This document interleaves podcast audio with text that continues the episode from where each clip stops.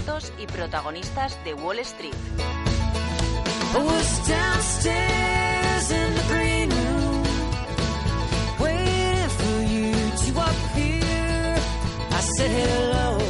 Un Wall Street que nos sigue también trayendo referencias de empresas que siguen confesando sus resultados y esa reunión de la Reserva Federal que arranca hoy. Juan Enrique Cadiñanos, Private Equity Manager de Millar Equity. Buenos días.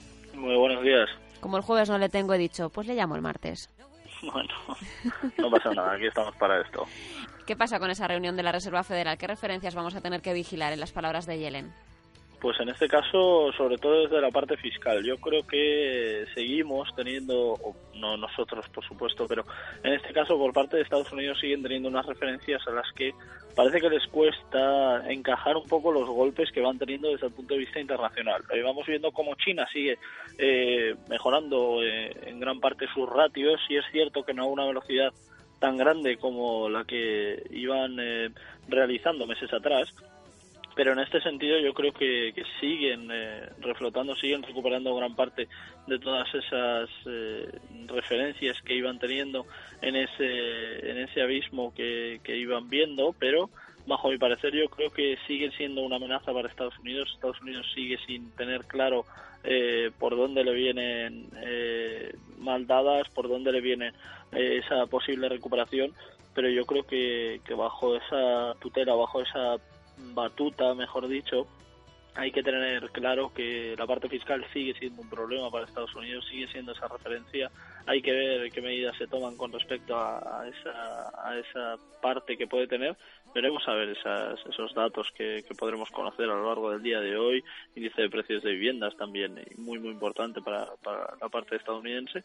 Y en ese caso, esas referencias iremos conociéndolas poco a poco, iremos viendo cuál es el sesgo de cara a ver esas posibles posiciones que podamos tomar de cara al corto plazo. Sí, tenemos una semana intensa en referencias dentro de Wall Street con esa confianza al consumidor eh, del mes de abril eh, en el día de hoy y también eh, terminaremos con ese informe de empleo el viernes que tendremos que, vigilar con atención después de conocer hoy, hoy la EPA en nuestro país. una tasa de, paro que, que, sigue siendo el punto de discusión dentro de la Reserva Federal y veremos a ver si después de estos dos días de reunión hay más consenso.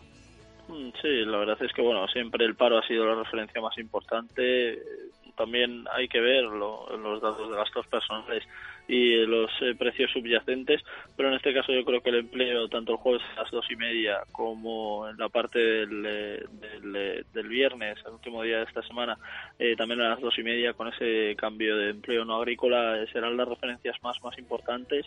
Es cierto que se espera se esperan buenos datos, o al menos mejores que las referencias anteriores. Con respecto al cambio de empleo eh, no agrícola, se esperan 210.000 frente a los 192.000 que, que esperaba el, el, consenso, perdón, que, que conocimos anteriormente.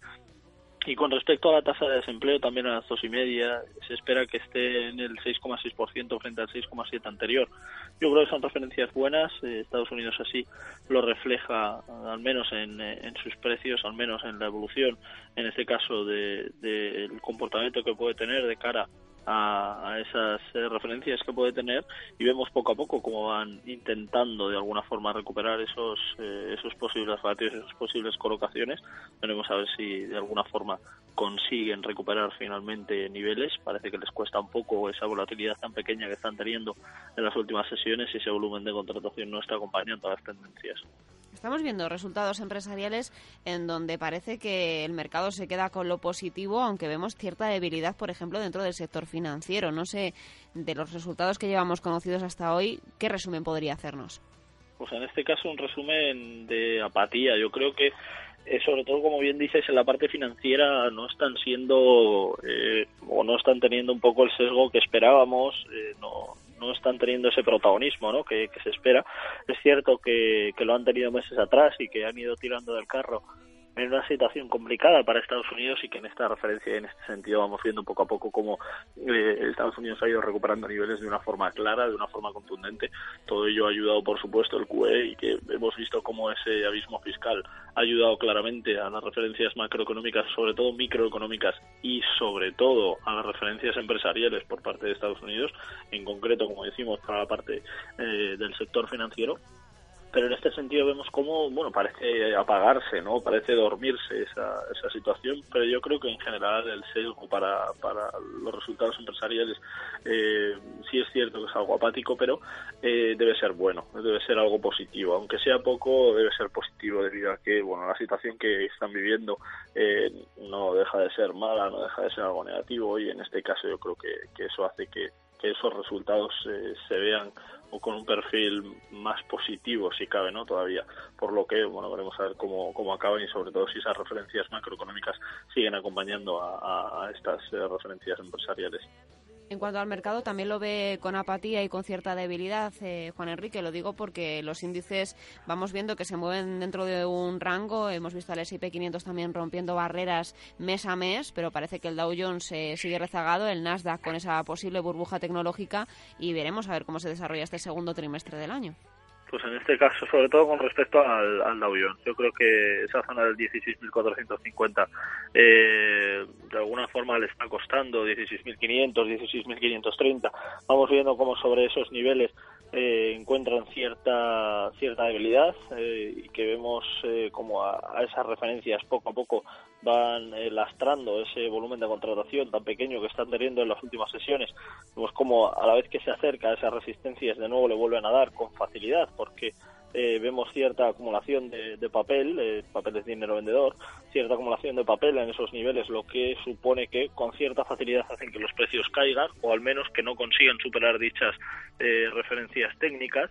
Y, eh, por ejemplo, en el caso del, eh, del Nasdaq es cierto que tiene algo más de, de habituallamiento, vemos como en ese caso a la zona del 3.400 consigue aguantarlo bien, no consigue superar la zona del 3.700 en el corto plazo y tampoco los 3.600, pero por el momento aguantando los 3.400 mientras esto siga siendo así, el Nasdaq seguirá con esa tendencia alcista, aunque en plena consolidación de precios de cara al, al corto plazo.